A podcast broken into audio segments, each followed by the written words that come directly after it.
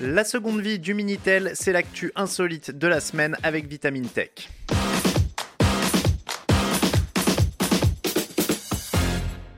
Début des années 90, les résultats du bac, c'est la boule au ventre que les lycéens pouvaient consulter leurs résultats la maison. Internet n'existait pas encore, mais c'était tout comme. Il fallait taper 3615 et le code de l'académie sur cette petite machine appelée Minitel. Par sorcellerie numérique, les résultats s'affichaient alors lentement et sûrement en gros pixels sur l'écran monochrome. Suspense assuré et amplifié. Le Minitel, c'était l'Internet de ceux nés avant 1990. Une boîte dotée d'un écran cathodique et d'un clavier étroit qui a débarqué dans les foyers français en 1982. Cette machine fabriquée par Matra, Philips ou Alcatel est restée en service au moins jusqu'à la fin des années 90. Le service a finalement été coupé en 2012. À cette époque, même si la plupart des Minitel avaient été rendus ou jetés, il subsistait toujours une version disponible via un navigateur web ou bien un émulateur sur l'ordinateur via Internet. Le Minitel, c'était des services dits télématiques, l'équivalent de nos sites web actuels, sauf qu'au lieu d'une adresse web, il fallait d'abord taper 3615 avec son téléphone pour assurer la connexion. Ensuite, sur le clavier du Minitel, après avoir pressé sur la touche connexion slash fin, il restait à saisir le code d'un de ces services. On pouvait alors répondre au quiz de la télé pour gagner des lots, faire sa lettre au Père Noël, consulter la météo, son horoscope, les résultats sportifs, jouer au pendu. Il n'y avait pas vraiment de moteur de recherche, mais l'abondance d'affichage publicitaire rendait les codes parfois très très populaire. Certains quadras et quinquas se souviennent de codes plus que d'autres. Le plus connu des services, c'était le fameux 3615 ULA, un service de rencontre anonyme, un de Tinder que tout le monde connaissait, mais qu'étrangement personne n'avouait pratiquer.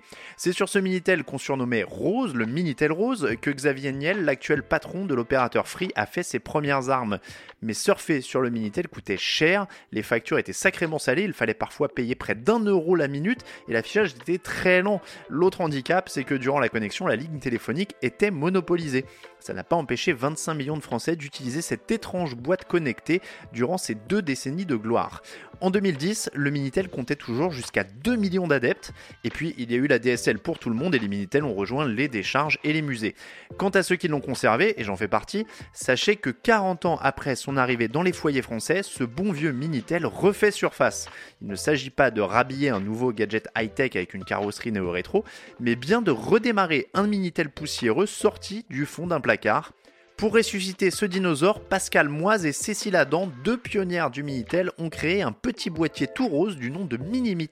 Il s'agit d'une carte électronique qui se branche sur le port DIN d'époque du Minitel. Le port DIN, D-I-N, c'est une grosse prise ronde située à l'arrière du Minitel et qui permettait de brancher une imprimante. Car oui, on pouvait aussi imprimer avec un Minitel. C'est cette liaison qui vient ajouter un module Wi-Fi pour faire une passerelle entre le passé et votre box internet.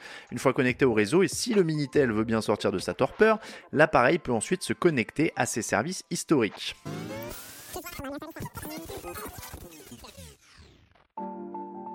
Mais comment est-ce possible si tout a fermé il y a 10 ans?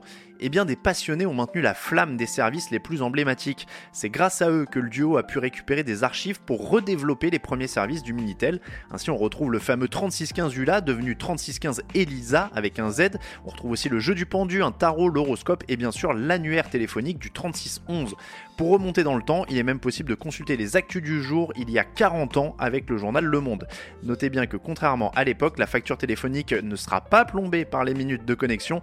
Par ailleurs, la rapidité d'affichage est presque conforme à nos critères actuels, mais avec des limites quand même, car une machine d'époque ne peut pas aller plus vite que la musique. Pour les créatrices du Minimit, ce n'est qu'un début et elles comptent aller plus loin dans la reconstitution de ce patrimoine numérique made in France. En attendant, les nostalgiques peuvent déjà commander ce fameux Minimit pour le prix de 75 euros via la page Ulule de ses créatrices. Reste à retrouver un Minitel capable de fonctionner. On trouve des Minitel 1 et 2 pour moins d'une trentaine d'euros sur le Bon Coin ou eBay par exemple. Et si le cœur vous en dit et que vous avez un talent de développeur et de bricoleur, sachez que tout est disponible en open source. Le code source et les fichiers de fabrication du Minimit sont disponibles directement sur GitHub. Je ne manquerai pas de vous prévenir quand il y aura un 3615 Vitamine Tech.